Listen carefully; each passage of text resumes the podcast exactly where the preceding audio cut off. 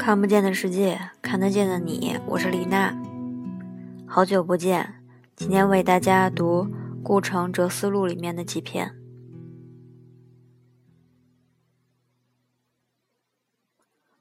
五十九，人痛恨杀戮，却一直在杀戮，所以人发疯。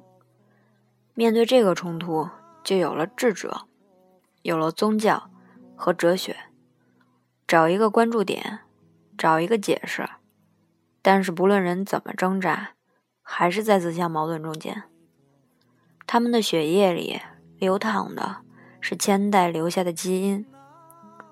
我喜欢真实，喜欢美丽，喜欢纯洁的生命，喜欢就是喜欢，是至极的。此刻生死置之度外，在喜欢的一刻死。或许是至高的幸福了，但是难有这样的完美。它让你就在半脏不脏之间，不死不活中间，痛苦痛心中间。所以我说，我喜欢革命，不喜欢政治；喜欢写诗，不喜欢当诗人。六十四。任何理想啊，它同实现是两回事儿。就是说，理想就是理想，实现就是实现。理想没有实现，或者根本无法实现，它作为理想的性质并不会变。也就是说，理想中不必包含可实现性。越是高于人性的理想，它就越不可能实现。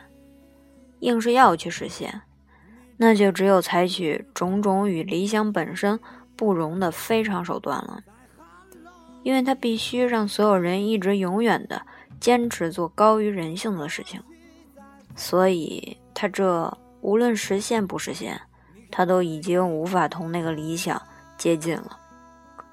同时，在这个非常的实现过程中，大家全都跌入了魔鬼的生活。所以我说，理想不是为了实现的，它的意义就在于画饼充饥，给人心里面一个照耀。他这段话和寂静法师说的很像，说人呢必须有理想，理想真的就是灯塔一样，它不一定实现，只是给我们的生活和生命中增添一些动力，还有希望。让我们觉得活着更有意义。六十九，现在看来，我很像是死了的人。我不知道什么是死亡，所以死亡是没有的。我又好像死过了，可以往前推想，这都是玄理。谁也不知道死亡究竟是什么。那么，在这个意义上，死亡是一个概念，也就是说，死亡只是我们对死亡的一个想法。如果你没有了这个想法，死亡也就没有了。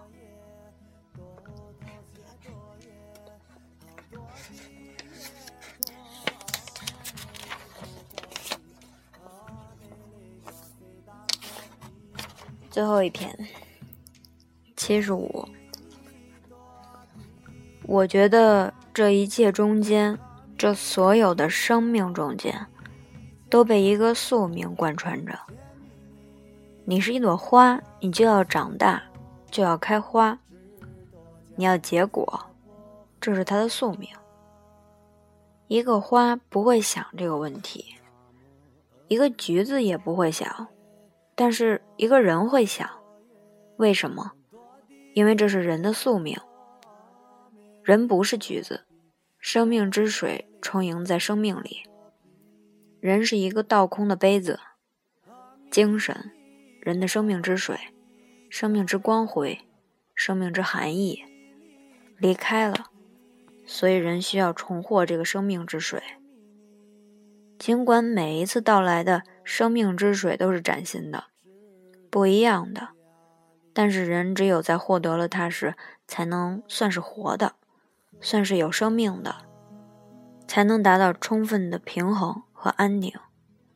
这是我一直困惑的一个问题：为什么这么美好的生命要离开我们？为什么这么美丽的精神，我们不能保存它？我用我全部的虔诚保存它，还是不能够。这里面说人是一个倒空的杯子，和寂静法师说的也很像。寂静法师说，人什么都不是，是一个空瓶子，装什么就是什么。我觉得说的也很对。很多人都问我上大学是为了什么，我都跟他们说是去发现自己的。后来呢，我看书的时候看到这样一句话，人家说自己不是被发现的，